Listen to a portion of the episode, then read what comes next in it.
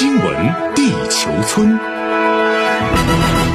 欢迎来到新闻地球村，我是小强。我们首先来关注国际媒体热议中俄元首视频会晤。在二零二一年即将步入尾声之际，中国国家主席习近平与俄罗斯总统普京昨天再次坐到屏幕前，开启今年的第二次视频会晤。这是两位元首二零一三年以来的第三十七场会晤。在视频会晤中，双方总结了一年来中俄关系取得的成就，展望了明年两国关系发展方向，并就当前国际形势交换看法。习近平指出，中俄全方位务实合作展现出巨大的政治优势和机遇优势。双方贸易额在前三个季度首次突破千亿美元大关，全年有望再创新高。中俄科技创新年圆满闭幕，一系列战略性大项目顺利实施，共建“一带一路”同欧亚经济联盟对接顺利推进。两国积极展现大国担当，团结国际社会抗击疫情，阐述民主和人权的正确内涵，成为践行真正的多边主义、维护国际公平正义的中流砥柱。习近平强调，再过一个多月，你即将访华并出席北京冬奥会开幕式，以实际行动展示对中方办会的支持。你这次访问也将是我们近两年来首次线下会晤，我对我们的冬奥之约十分期待，愿同你携手一起向未来，共同开启后疫情时期中俄关系崭新篇章。习近平指出。当前，国际上某些势力打着所谓民主人权的幌子，对中俄两国国内横加干涉，粗暴践踏国际法和公认的国际关系准则。中俄双方要开展更多联合行动，更加有效维护双方的安全利益。双方要加强在国际事务中的协调和配合，在全球治理上发出更加响亮的声音。普京表示：“我期待很快访华并出席北京冬奥会开幕式。”俄方一贯反对将体育政治化的图谋，我期待届时同你就共同关心的重要问题深入交换意见，推动俄中关系持续高水平发展。俄方将最坚定地支持中国政府在涉台问题上的正当立场，坚决反对任何势力借涉台问题损害中方利益，坚决反对在亚太地区组建任何形式的小圈子，任何挑拨离间中俄关系的图谋都不会得逞。两国元首相约明年二月北京见。对于此次视频会晤，俄总统国际事务助理乌沙科夫昨天表示，两位领导人会谈非常积极，持续了大约一个半小时，涉及了所有双边关系和国际议程中的重要问题。与此同时，外界注意到，此次中俄元首视频会晤也是在中俄面对以美国为首的西方压力之下举行的。俄罗斯因乌克兰局势与西方关系持续紧张，中美关系也出现波折。鉴于此，国际媒体也高度关注此次中俄元首视频会晤。俄罗斯《生意人报》昨天评论说，中俄将对方视为应对外部挑战的支柱。俄罗斯目前面临的挑战与美国以及北约在临近俄罗斯的地区活动有关，而中国面临的挑战与美国在印太地区试图建立反华联盟有关。在不结成军事联盟的情况下，俄中更愿意为彼此创造可靠的后方。韩国《每日经济》昨天表示。美国等一些西方国家目前正以人权、安全等问题为借口，同时对中俄施压。这两天类似事例也不少。当地时间十四号，美国众议院通过参众两院商定的所谓维吾尔强迫劳动预防法案。对此，中国外交部发言人赵立坚昨天表示，新疆存在所谓种族灭绝和强迫劳动是世纪谎言，但在美国却成为政治正确。中方对此深表遗憾。中方捍卫国家安全发展利益的决心坚定不移。如果美方一意孤行推进有关法案，中方必将作出坚决回应。另一边，韩国《每日经济》指出，以美国为首的北约在俄罗斯边境附近的活动咄咄逼人。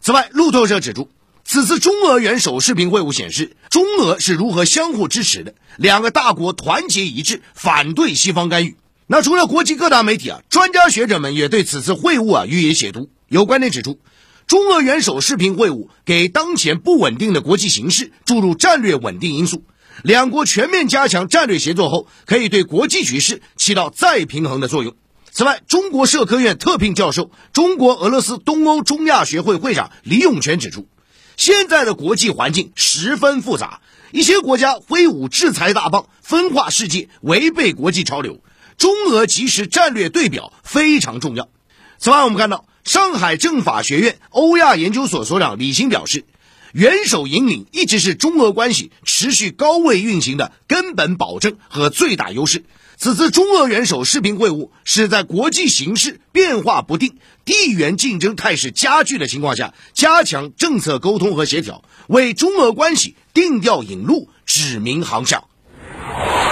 好，我们继续来快速了解组要闻资讯。美国驻泰国大使馆昨天在社交媒体上宣布，由于一名随行人员新冠检测呈阳性，美国国务卿布林肯将提前结束对东南亚访问，取消泰国之行回国。此前，布林肯于十三号开启首次出访东南亚之行，之前已到访印尼、马来西亚，但泰国之行提前结束。好，接下来看到，欧盟委员会主席冯德莱恩昨天指出，如果俄罗斯进一步侵犯乌克兰，欧盟将强有力的追加对俄罗斯经济制裁。据了解，二零一四年，克里米亚经全民投票脱离乌克兰，并入俄罗斯。乌克兰东部顿巴斯地区爆发武装冲突，美国和欧盟就此对俄罗斯施加一系列经济制裁。近期，美国和乌克兰政府声称，俄罗斯在与乌克兰交界地区集结大量部队，意在所谓入侵乌克兰。但俄政府表示，以美国为首的北约正在紧靠俄罗斯西部边境地区部署武器系统，进一步威胁俄方安全。俄方有权在境内调动部队以保卫领土，无意威胁或。进攻他国。另有消息称，法国总统马克龙和德国总理舒尔茨将于北京时间今天在布鲁塞尔会晤乌克兰总统泽连斯基，讨论乌东部局势和俄罗斯与乌克兰关系。另据了解，舒尔茨昨天在德国联邦议会发表就任总理后的首次演讲时，就俄乌边境局势表示，任何对领土完整的侵犯都将付出巨大代价。德国将与欧洲伙伴和跨大西洋盟友一道，就此发出一致声音。好，新闻地球村这时段来重点聊聊环球商业财经。我们首先来关注啊，美国国会调高债务上限。那么昨天早晨我们跟大家说的是，美国国会参议院通过相关决议啊。在昨天下午呢，美国国会众议院又通过了这个决议啊。决议内容呢，就是将联邦政府的债务上限调高两点五万亿美元，使美国财政部的借款授权呢可以延长到二零二三年，暂时避免政府的债务违约。那么决议决议案呢，那么在昨天众议院通过之后啊，这个决议案将递交总统拜登来签。署生效。那么，另外在财经层面，我们看到呢，联储今天早晨宣布啊，将每月的资产购买这个缩减规模扩大一倍啊，就是慢慢的要收缩了啊。同时呢，维持联邦基金利率目标区间在零到百分之零点二五啊，也是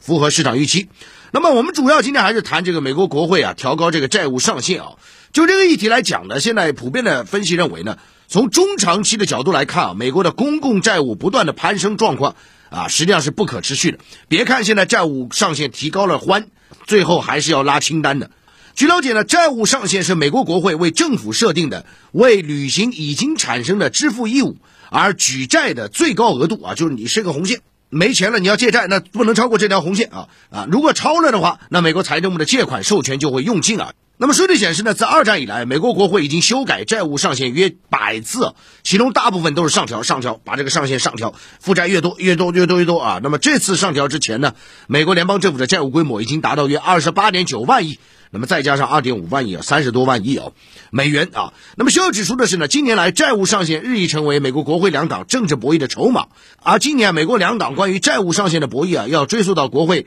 二零一九年八月通过的一项法案啊。就这个法案呢，暂停债务上限生效至今年七月三十一号，允许财政部啊在此期间不受限制的发债。但是呢，今年八月一号债务上限恢复生效之后呢，财政部无法继续发债啊，只能采取啊这个非常规措施啊，来暂时的避免啊这个债务违约的这样的情况出现啊。而对如何提高债务上限啊，避免债务违约呢，两党也是争持不下啊。那么在僵持数月之后呢，国会在今年十月份通过一个法案，暂时的将债务上限调高约四千八百亿美元啊。美国财长耶伦最近又敦促国会呢，在十二月十五号之前再次的提高债务上限啊。但是共和党方面不愿意配合，然后就协商又是博弈了，然后就有参议院和昨天众议院啊投票通过这个事儿。那么我们要讲的，虽然现在民主共和两党在最后期限达成协议啊，但是呢，每隔几年啊就要听到这样的新闻，实际上是折射出美国政治分裂了、社会共识难求的这样的弊端哦。这不仅威胁啊美国经济，包括全球资本市场。而且呢，它的外溢效益也通过啊美债呀、美元呐啊，甚至在资本市场扩散到全球啊，威胁世界经济和金融市场稳定。而且从长远来看，美国的财政和债务状况是不可持续的。你欠的债迟早要还的呀，对不对？当然了，现在它还能够割韭菜，因为美元是全球性的，它就是仗着这一点啊，这个美元的全球流动啊，去割全世界韭菜。那美国国会预算办公室预计呢，到今年年底啊。美国公共债务占 GDP，也就是国内生产总值的比重将达到百分之一百零三，就是欠的债比 GDP 还多了。到二零五零年，这一比重将升至百分之一百九十五，就欠的债是 GDP 的接近两倍。更令人担忧是，一旦美国真的出现债务违约，那么后果非常严重，甚至可能引发金融危机哦，加剧疫情造成的经济损伤。同时呢，债务违约还有一系列问题，它可能会引发利率的波动、股价的暴跌、金融市场动荡，甚至引发经济衰退啊，等等等等。而且，美国作为全球第一大经济体，它的这个影响力啊，可想而知。那值得一提的是呢，虽然现在啊债务违约的警报暂时解除啊，啊，一直要到二零二三年，但是呢，联邦政府运营资金仍有待落实，因为美国政府也会有时候关门的。这个新闻大家也听到吧？一个是债务，一个是政府运营啊，这个需要的钱啊，这个两码事。那么此前我们看到，由于两党无法就啊这个相关的新财年预算达成一致啊，国会只能通过短期的政府拨款法案，暂时维持政府的运转。那么九月底以来呢，国会已经两次的通过临时拨款法案，但是仅仅能确保美国政府啊有足够资金运转到明年二月十八号。所以呢，围绕着这个联邦政府的运营资金啊，又要去搞了啊，所以真的是蛮头疼的。好，以上这里是呢西门地球村。